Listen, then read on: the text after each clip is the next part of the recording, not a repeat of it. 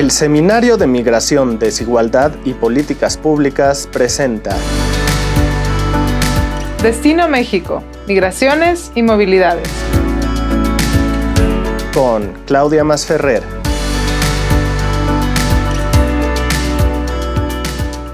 Bienvenidos, bienvenidas a un episodio más de Destino México, Migraciones y Movilidades. El día de hoy voy a conversar con Liliana Rivera, profesora del Centro de Estudios Sociológicos, directora del mismo centro, y es un gusto, Liliana, tenerte aquí para platicar de migración de retorno, que es un tema que yo estoy muy sesgada porque la verdad es que es un tema que me encanta, es un tema que hemos trabajado las dos. Es un tema, debo decir, en que, digamos, tu, tu trabajo me ha inspirado, porque llevas muchos años trabajando el tema, y creo que va a ser una conversación muy provechosa, así que bienvenida. Muchas gracias, Claudia. Sí, es un gusto estar eh, aquí contigo conversando sobre este tema que, por supuesto, a mí también me apasiona y creo que hemos tenido oportunidad en distintos momentos de platicar sobre nuestro trabajo y cómo va eh, avanzando a lo largo de, estas, eh, de estos años. Yo diría que ya se cumplen 15 años, por lo menos en mi caso, de estar trabajando de manera continua eh, sobre migración de retorno, pero creo que siempre hay mucho más que hacer al respecto, así que encantada. Es interesante que mencionas los años porque, claro, justo podemos empezar ahí ubicando, ¿no? Creo que ha habido siempre un ir y venir de mexicanos, sobre todo de Estados Unidos, ¿no? En el que el retorno era parte del proceso migratorio, pero es verdad que cuando empezamos en el después del 2008 a estudiar este fenómeno, eh, lo hacemos en un contexto distinto, en un contexto en el que, digamos, pensando en 2008, la crisis, la gran recesión de Estados Unidos, el aumento de las deportaciones, incluso retornos que no eran los retornos circulares de antes, ¿no? Del ir y venir de esta población, sino que es un retorno que se da muchas veces después de estar mucho tiempo fuera, en Estados Unidos, en un retorno en el contexto familiar muy diferente también, en el que ya no estaban, digamos, los hombres que, se que emigraban, las mujeres que se quedaban, sino que también hay un retorno femenino, hay retorno a familias. Y, y es interesante que, digamos, mi primera pregunta sería un poco para, para, para poner en contexto todo esto, ¿qué cambió en estos 15 años desde que tú empezaste a estudiar el retorno, más allá de que regresan más personas por una diversidad de causas, también un poco en los enfoques y en las reacciones también que hay de la sociedad mexicana o incluso en digamos, los gobiernos, las políticas, para ver a esta población que existía, pero que no se estudiaba de la misma forma. Yo diría que más allá, digamos, de las tendencias que podemos hablar en algún momento de cómo han cambiado y cómo ha cambiado también el perfil de los migrantes de retorno en estos 15 eh, años, lo que diría es que en 2008, bueno, en 2008 por eso hablaba de los 15 años, eh, yo inicié con un proyecto en donde la preocupación en realidad sobre la migración de retorno venía con entender también, porque ya se vislumbraba aquí en la zona metropolitana, el arribo constante, y, y hablo de finales de 2008, principios de 2009, eh, de migrantes que venían de Estados Unidos, que no eran precisamente personas en edad de retiro laboral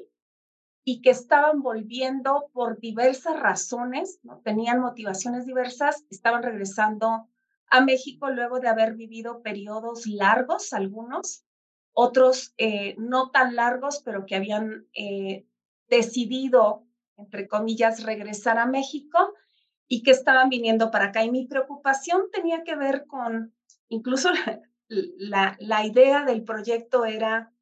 quemar las naves o reemigrar, y un poco me planteaba ese dilema. ¿Quiénes son aquellos que deciden, una vez que regresan a México, establecerse en México o quedarse en México? ¿Y quiénes son aquellos, es decir, esos que queman las naves y los que deciden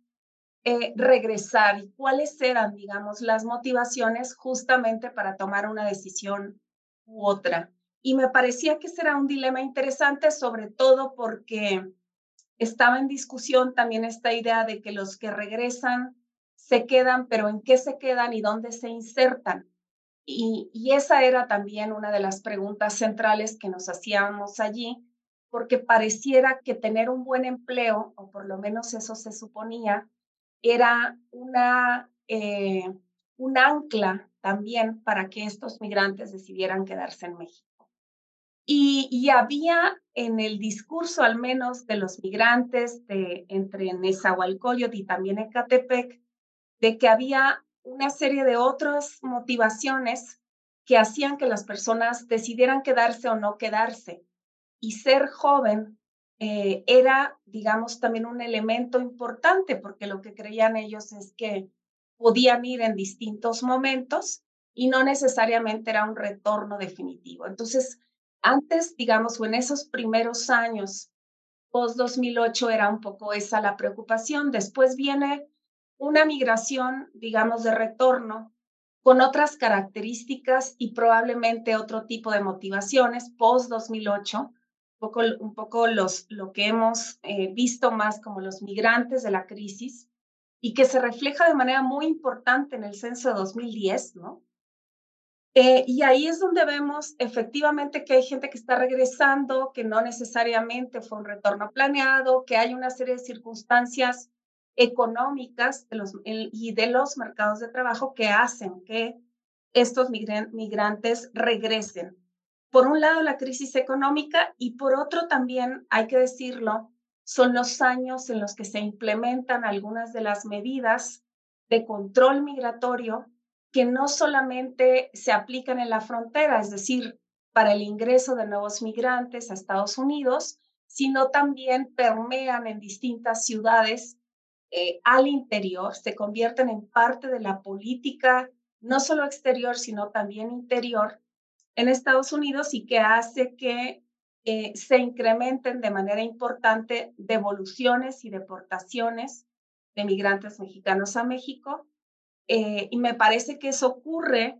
eh, yo lo visualizo mucho más porque al principio entrevistaba sobre todo aquellos que decían haber retornado, pues sí, por algunas dificultades económicas, pero también por haber ya ha pasado largo tiempo en Estados Unidos por una serie de otras dificultades vitales, ¿no? Enfermedad, muerte de algún familiar, etcétera, pero se empieza a ver de manera más recurrente como deportados a partir más o menos del año 2012, 13. Ahí empezamos a ver la presencia de eh, aquellos que han regresado a México y que entonces eh, vienen o han regresado como consecuencia de una devolución o de una deportación. Y ahí me parece que adquiere otro cariz también el retorno migratorio a México, ¿no? No porque sea, como bien lo decías tú, un proceso eh, necesariamente nuevo o reciente para el caso de eh, mexicanos que vuelven a México, ha habido importantes periodos de retorno a lo largo de la historia de mexicanos y, y en algunos casos también retorno forzado, pero este particularmente aquí se acumula con algunas otras iniciativas, digamos, en Estados Unidos. Y, ahí se junta particularmente con estas que tiene que ver con eh, la aplicación de una serie de medidas que ya no son propiamente de control migratorio en la frontera, sino otro tipo, se implementan otros dispositivos de política que hacen que algunos que tenían largo tiempo en Estados Unidos, que estaban muy asentados en aquel país se vean en riesgo de ser devueltos, digamos, por la aplicación de algunas eh, políticas, por ejemplo, particularmente para los llamados Dreamers. Y ahí se empieza, digamos, o inicia un debate público, particularmente a partir de 2017, 18, donde incluso se empieza a hablar en, en México a nivel de los medios de comunicación de que viene una importante ola de retornados a México y creo que es particularmente allí el contexto propicio para la formación de importantes organizaciones sociales de migrantes de retorno que hoy están en el país y que brindan información, acogida a aquellos que regresan de Estados Unidos. Entonces, me parece que a lo largo de estos 15 años ha cambiado de manera importante el perfil del migrante retorno, las condiciones institucionales también. Eh, para acoger, recibir eh, o al menos brindar información para estos migrantes de retorno como parte de algunas medidas estatales, ciertamente también algunas se generaron iniciativas interesantes, pero también de parte de la sociedad civil que empieza a organizarse para eh, responder eh, a este flujo particular de migrantes de retorno con otro perfil que no, que no habíamos visto en los años precedentes, ¿no? Entonces, yo diría que en el momento actual e incluso en la etapa COVID y post-COVID, que es la que estamos iniciando ahora, tenemos una heterogeneidad increíble de migrantes de retorno que, eh, si bien es cierto, nosotros hablamos de, concentraciones en las áreas urbanas, que efectivamente los ha habido y se dibujan cuando uno georreferencia los datos desde el censo de 2010 hasta los del 2020, en estas localizaciones alrededor de tres zonas, de las tres zonas metropolitanas del país. Pero también hay que decir que el retorno migratorio en México sigue siendo muy importante en los espacios rurales y sigue siendo, a pesar de esa heterogeneidad de los últimos años, ese proceso que ha habido de diversificación de experiencias de retorno, sigue siendo fundamentalmente masculino. Eh, y, y, a pesar de que se ha incrementado la participación de las mujeres en estos flujos, eh, me parece que nos falta todavía explicar y es uno de los de las preguntas, digamos, pendientes que tenemos, es de eh, tratar de comprender a cabalidad por qué no regresan o por qué regresan mayormente hombres sobre mujeres. Sabemos que también migran más hombres que mujeres, pero pareciera que entre los que migran hay mayor tendencia a retornar por parte de hombres que de mujeres, ¿no? Aunque por supuesto hoy tenemos también una migración de retorno eh, de tipo familiar y por eso también se ha incrementado el número de menores de edad que aparecen en los censos como población retornada. Y ahí, Liliana, es interesante, bueno, por un lado creo que, claro, resaltar esta heterogeneidad de perfiles, eh, las duraciones cada vez más largas en Estados Unidos, la formación de familias, la creación de familias en Estados Unidos, donde justo, digamos, la permanencia o el asentamiento también explica el no retorno de las mujeres que crean familias, ¿no? Pero también de hombres que, que, se desarrollan en Estados Unidos, que se integran a la ciudad estadounidense, eh, que se ven forzados a regresar muchas veces, pero que también regresan por otras cuestiones. Y algo que, que creo que es importante que resaltemos y que, que, ahondemos ahora es un poco los procesos también de eh, estigma y criminalización que se le han dado a la población migrante de retorno, pensando en que eh, pues esto crea barreras para su incorporación en México, para su reconocimiento, su integración, pero también que a la larga es en realidad una de las barreras que genera pues dificultades para concebir a México como país de destino de personas retornadas, ¿no? Y que, digamos, aquí en este espacio nos interesa pensar en cómo podemos ser más acogedores, más incluyentes, cómo podemos eh, incorporar mejor a las personas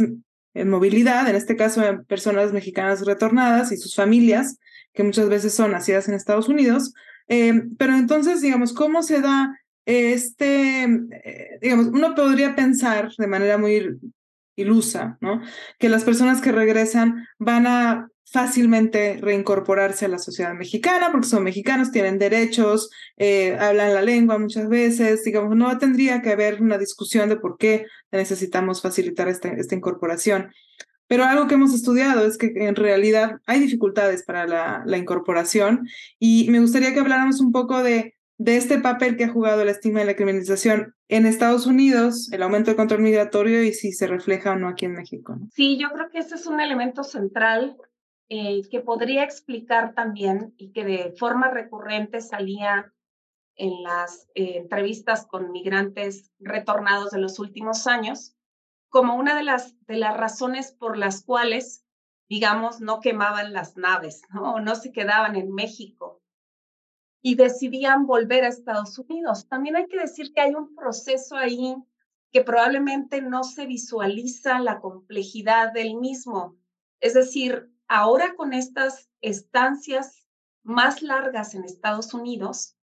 lo que hay no necesariamente es un proceso de desvinculación social o familiar, pero sí hay que decir que con esas estancias prolongadas y, la falta de contacto cara a cara, que no quiere decir que no tengan contacto, porque hoy hay N posibilidades de comunicación que no las había hace apenas 15, 20 años, para estar en contacto, eh, me parece que también genera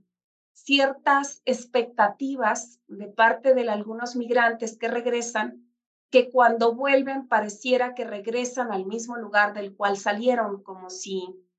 ellos eh, han cambiado, han transformado sus formas de vida,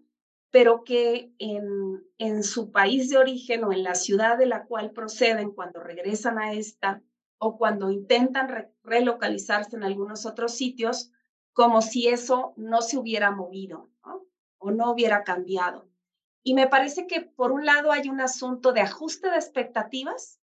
cuando, cuando vuelven a México, que, que genera y que tiene sus dificultades, pero también hay otra parte que se ha venido eh, procesando, me parece, en los últimos años como parte de los discursos, no solamente desde Estados Unidos, hay que decirlo, aunque mucho tiempo o, durante varios años así fue, ¿no? Cuando este Donald Trump estaba en la presidencia de los Estados Unidos, toda esta referencia que había a los migrantes mexicanos y particularmente a todos aquellos que devolvían o deportaban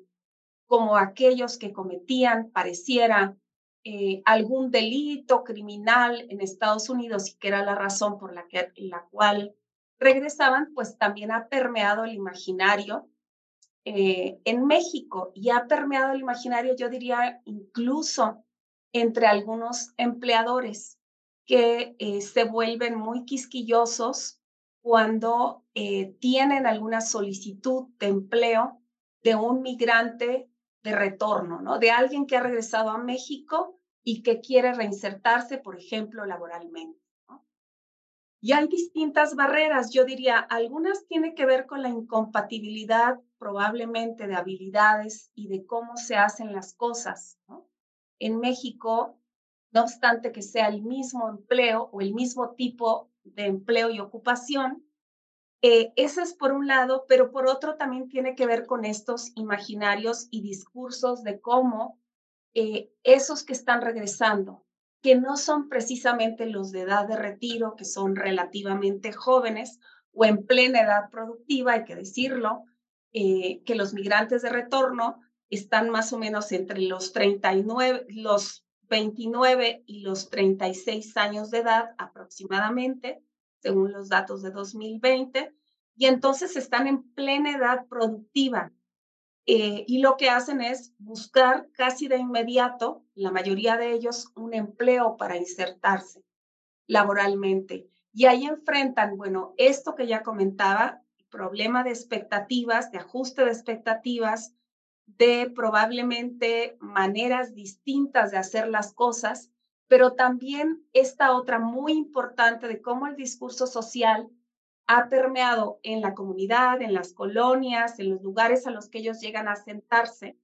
donde incluso rentar una habitación,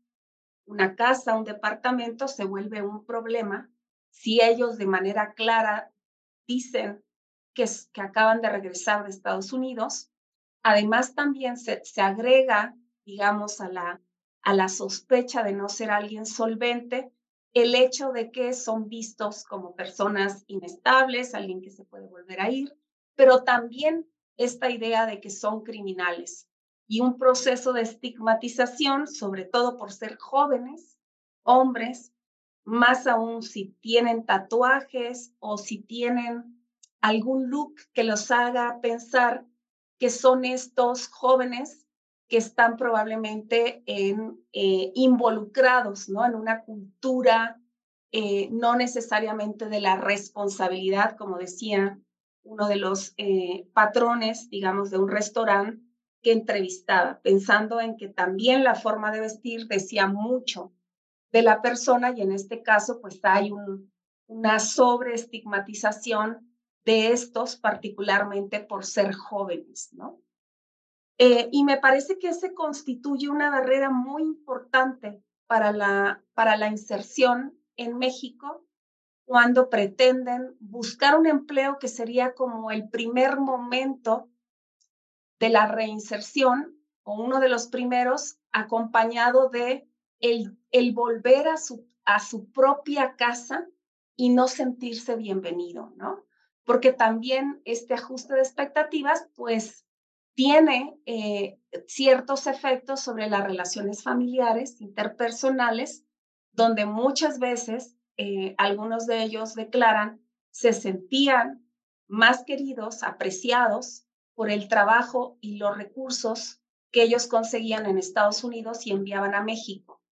Creían que eran mejor reconocidos que cuando regresan físicamente o de manera presencial al país. Liliana, y ahí, ahí, digamos, creo que es muy interesante que tú realizaste el trabajo de campo em, en la zona metropolitana del Valle de México, en áreas, digamos,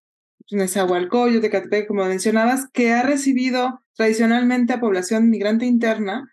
que, y ahí es, creo que es interesante resaltar eh, la, la, la ubicación de tu trabajo y cómo se relaciona con lo que sabemos y con eh, lo que se, ha estudiado después, pero también antes en otras áreas. Tú mencionabas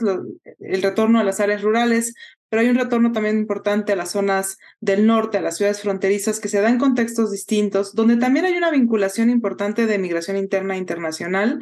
Em, pero, digamos, es interesante que incluso en estos contextos donde se ha recibido a población migrante interna de diferentes lugares, donde las redes, incluso es algo que tú has trabajado, de las redes migratorias eh, internas que se crean muchas veces en Estados Unidos, incluso de personas que se conocen en, Nueva York, pero originarios de diferentes lugares de México, se, se, vinculan y se relacionan después a su retorno también y funcionan también como eh, facilitadores de incluso de, de, instalarse en un lugar como Nezahualcóyotl. Pero creo que es interesante que, que, que rescatemos esta vinculación, eh, pensando también en lo que ocurre en otros contextos dentro de México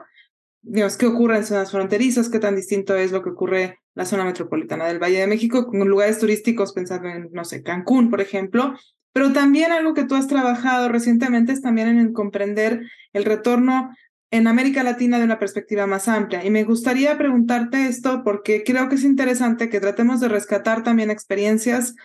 no de éxito, pero experiencias positivas de incorporación o de reinserción sobre todo en los ámbitos locales, pero que pueden ser ámbitos locales muy diversos, pensando en el retorno a Ecuador, pensando en el retorno a Colombia, que, se da en, formas distintas quizás, y pensar en qué podemos también aprender eh, en México para pensar en formas de mejor inserción o inserción más incluyente. Sí, eso me, me, parece muy interesante. Yo creo que hay, hay casos que uno podría referir eh, también al interior del país a propósito de las ciudades del norte en donde los procesos me parece que están atravesados por otros varios flujos de migración, ¿no? Pensando en las ciudades del norte del país y concretamente, por ejemplo, Tijuana,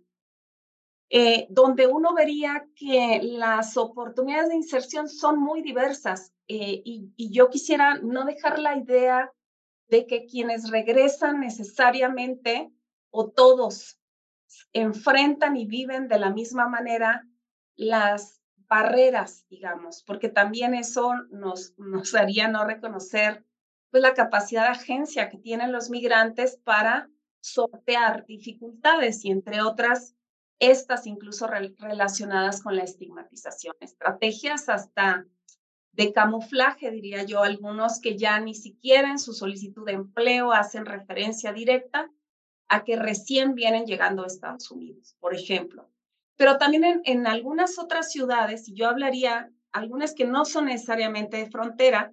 pero que son del norte del país, en donde se insertan en la manufactura, en otro tipo de sectores donde han sido muy exitosos, ¿no? Y donde logran una inserción de otro orden, incluso los que regresan a la zona metropolitana de Monterrey, por ejemplo. O los que regresan a otras ciudades que tienen cierto desarrollo industrial en donde pueden conseguir otro tipo de empleo. Me parece que ahí también tiene que ver con estas estrategias de vinculación en hacer efectivas y poner a jugar las redes de contacto que ellos tienen, porque estas ciudades a las que, me a las que hago referencia, pues también son ciudades que atraen a migrantes internos, por supuesto, por las condiciones de los mercados laborales y la oferta laboral específica que encuentran en esas ciudades. En otras más, yo diría, por ejemplo, el caso de Tijuana. Eh, ha habido una inserción muy exitosa de estos migrantes que están regresando y que se quedan en estas ciudades de frontera, que se insertan particularmente, y también hay casos, claro, aquí en la zona metropolitana, en los llamados call centers y en estos trabajos donde, por supuesto, ponen en juego una de las habilidades adquiridas en Estados Unidos, que es el hablar inglés de manera fluida y que pueden trabajar en estos, en estos centros, ¿no? Y diría que en otros casos en América Latina hay experiencias exitosas, algunas incluso que fueron promovidas directamente por algunos acuerdos, digamos, internacionales. El caso de Ecuador en su momento, que había sido exitoso o lo fue, digamos, en algunos años de forma muy clara, cuando había un convenio entre Ecuador y España para que ciertos migrantes regresaran a Ecuador con cierto capital para poner algún negocio pequeño como con capital semilla para iniciar un nuevo proyecto. Y podríamos decir que esos fueron algunos facilitadores o detonadores para tener una inserción más suave o menos este, difícil cuando regresaban a Ecuador. Y lo cierto es que esos apoyos duraron muy corto tiempo y en algunos casos no lograron consolidar esos negocios que fueron financiados en principio. Entonces ahí también casos como estos nos hace pensar que el acompañamiento y lo que se llama propiamente retorno eh, debería ser visto o observado en un periodo mucho más largo porque la inserción puede llevarse años, ¿no? Y no necesariamente es el apoyo para insertarse inmediatamente que regresa o retorna, sino mirar un periodo quizás de post-retorno en el cual puede haber cierto acompañamiento. Y hay otros casos, yo diría que en México son muy diversos dependiendo de la región migratoria de que se trate. Nosotros vemos en la región tradicional de la migración mexicana, en el centro occidente del país,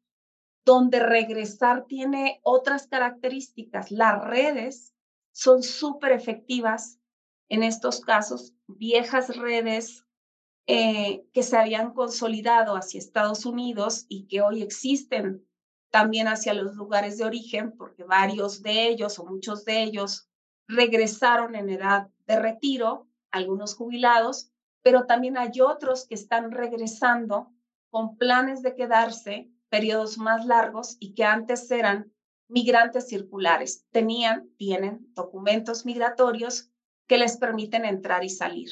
Y todos estos o algunos de estos podrían ser parte de esas redes que están apoyando el retorno de otros que no necesariamente cuentan con esas facilidades y esos documentos. Y ahí vemos, aún en contextos rurales, casos exitosos de reinserción que llegan a trabajar, por ejemplo, en la industria de los frutos rojos, ¿no? En el campo, particularmente con procesos ya muy tecnificados y sofisticados de producción y empaque de estos productos, ¿no? Me parece que también ahí hay que ser muy cuidado en cómo vemos eh, y cómo hablamos del retorno, porque no podríamos hacer generalizaciones de estas experiencias. Me parece que mirar eh, la antigüedad o la historicidad de estos flujos hacia Estados Unidos permite entender también qué pasa y cómo se van moldeando, performando las experiencias eh, de retorno a México. Yo diría que las zonas metropolitanas de alguna manera brindan esta oportunidad de encontrar mercados de trabajo quizás más diversificados y en algunos casos muy desarrollados, eh, pero también enfrentan dificultades de otro orden. La competencia eh, fuerte con migrantes internos, ¿no? con otros eh, o sea, mercados también mucho más saturados que podrían representar una competencia mayor para tomar esos puestos de trabajo que estuvieran eh, disponibles. Y lo veo de manera similar porque así se dibuja en algunos otros países eh, de América Latina. En el caso de Perú, donde la mayor parte de los retornados allí sí eran mujeres, porque el perfil de, retor de migración es altamente feminizado. caso de Colombia, de eh, Perú y parcialmente también Ecuador, aunque ahí participan casi a la par eh, los hombres, lo que vemos es que esas mujeres en algunos casos sí tuvieron eh, oportunidades de inserción laboral porque ya traían un proyecto mucho más armado y entonces la idea también de la planeación y del proyecto de retorno se vuelve súper importante y un factor que puede influir de manera relevante cuando alguien eh, regresa, cuando un migrante regresa al país de, de origen como, como lugar de destino. Claro, que muchas veces justo la deportación o el retorno, vamos a decir, involuntario o, o apresurado, pues justo dificulta la planeación. Liliana, vamos a tener que empezar a cerrar porque se pasa muy rápido el tiempo, pero yo quiero que nos concentremos en estos últimos minutos en pensar en cómo México puede ser un destino más acogedor para las personas en retorno. Por mucho tiempo yo pensé, o incluso, digamos, escribí y dije que eh, si México lograba ser un buen destino para estas personas en retorno, se podría trasladar a también ser mejor destino para personas extranjeras de otros lugares, ¿no? Y que muchas de las políticas que se han intentado implementar o que se han implementado en distintos órdenes municipales, estatales, federales, se podrían extender también para las personas extranjeras en general. Pero es verdad que uno de los dilemas que presenta incluso los hallazgos que tú nos, nos comentas de lo que ocurre en la zona metropolitana, esta idea de camuflaje, es esta idea de tener que esconder la experiencia migratoria, no tener que decirla por miedo al estigma, pero también un poco como estrategia, ¿no? Eh, ante, ante la posible discriminación y estigmatización. ¿Cómo, ¿Cómo podemos conciliar esta invisibilización que se puede dar este camuflaje que muchas veces los mexicanos en retorno lo pueden lograr porque son mexicanos. Versus esta idea de que hay que visibilizar la diferencia para aceptarla, de que México tiene que buscar formas de ser menos xenófobo, discriminatorio, pero que parte de esto viene de la convivencia misma entre las personas diferentes, entre una diversidad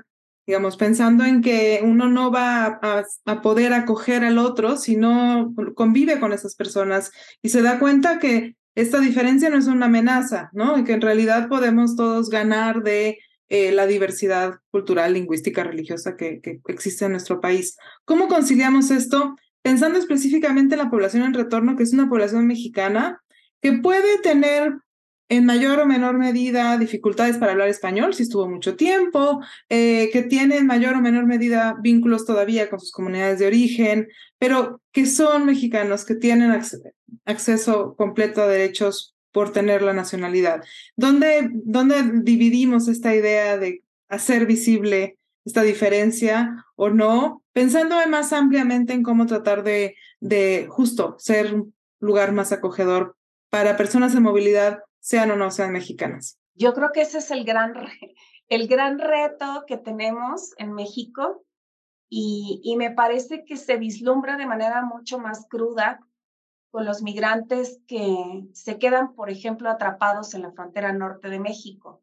Y, y, me refiero a los que no son mexicanos, que se quedan allí particularmente. No estoy hablando necesariamente los de, de retorno, eh, y que se quedan en estas ciudades en las que en algunos casos ha habido todo un proceso de aprendizaje eh, ante la diversidad de la población que ha llegado en estos lugares, ¿no? Creo que la experiencia con la migración interna, porque son ciudades que se formaron con migración interna, en Tijuana ellos mismos dicen que hay población de todos los estados del país, un poco lo, lo mismo que ocurre en los municipios metropolitanos, aquí en la Ciudad de México. Hay de todos los estados del país, no solo de migración histórica en la etapa de formación de la zona metropolitana, sino siempre actualizada, es decir, constantemente está llegando población y saliendo de las zonas metropolitanas y un poco pasa lo mismo también en ciudades como Tijuana y en algunas otras ciudades del norte de México. Me parece que hay todo un proceso que habrá que hacer de manera quizás más organizada. Eh, yo diría que algunas organizaciones, incluso de la sociedad civil, hacen este trabajo de aprendizaje hacia la diversidad, que me parece que eso es algo que en México no estuvo o no ha estado del todo organizado y, no se ha desarrollado eh, a lo largo de tantos años, a pesar de que siempre hemos creído que somos muy generosos con los migrantes, pero era otro tipo de migración o de inmigración la que veíamos en México, que generalmente era calificada o eran los migrantes del exilio latinoamericano o de eh, intelectuales que venían de Europa, etc. Y me parece que este es un perfil distinto, tanto de migrantes que atraviesan por México o que vienen a México, y de eh, que además se juntan en términos temporales con los migrantes de retorno. Creo que tendría que haber todo un proceso sí desde la sociedad civil, pero me parece que también orquestado por algunas otras instancias estatales para entrar en este, no sé, proceso de aprendizaje y de convivencia en la diversidad que ha costado mucho a países como nosotros, ¿no? Como el nuestro, porque hemos tenido más o menos una población relativamente estable, con poca inmigración, más bien con mucha migración de tránsito. Y creo que eso es parte de lo, de lo que habría que desarrollar en los próximos años, ¿no? Y también me parece que habría que concientizar de manera sistemática, incluso a nivel local, algunos de los alcaldes, ¿no? Porque a veces no hay conciencia de que el propio discurso de estas autoridades permea en la población. Y en Tijuana está claro, ¿no? La anécdota esta de los de 2015, 2020, que dificultó mucho eh, la llegada y la acogida de algunos eh, inmigrantes, incluso latinoamericanos y de otros países, en esta parte eh, del país, y que estuvo alentada, fomentada también desde las instancias estatales, ¿no? Y creo que eso se vuelve súper importante. ¿Qué decimos y cómo nos expresamos respecto de los otros se vuelve fundamental? Y que a veces no observamos que esos pequeños actos podrían ser detonantes de acciones hacia la estigmatización y fundamentalmente hacia la discriminación de eh, personas que tienen simplemente costumbres y formas de relacionarse distintas. Y me parece que en el caso de migrantes de retorno opera un poco eh, lo mismo. Así que me parece que esa es una gran tarea que tenemos ahí pendiente. Dejemos aquí la discusión, eh, Liliana, ¿te parece? Con esta idea de que en realidad, digamos, y quizás una invitación, ¿no? A todas las personas mexicanas que tienen familiares en el exterior, que seguramente también tienen familiares que han regresado, ¿no? Y un poco qué implica este retorno de connacionales eh, y qué implica ante la llegada de otras personas de otros países que continúan y continuarán llegando a nuestro país y quizás entender el retorno nos ayuda a todos a entender también la llegada de otras personas que llegan por otras circunstancias. Pero muchísimas gracias Liliana por acompañarnos en este último episodio de la tercera temporada de Destino México, Migraciones y Movilidades. Les invito a todas y todas a estar pendientes para la cuarta temporada que muy próximamente retoma esta reflexión sobre México como país de destino y sobre todo para entender cómo podemos ser más incluyentes y más acogedores. Muchas gracias y hasta pronto. Esto fue una producción de la Coordinación de Educación Digital del Colegio de México.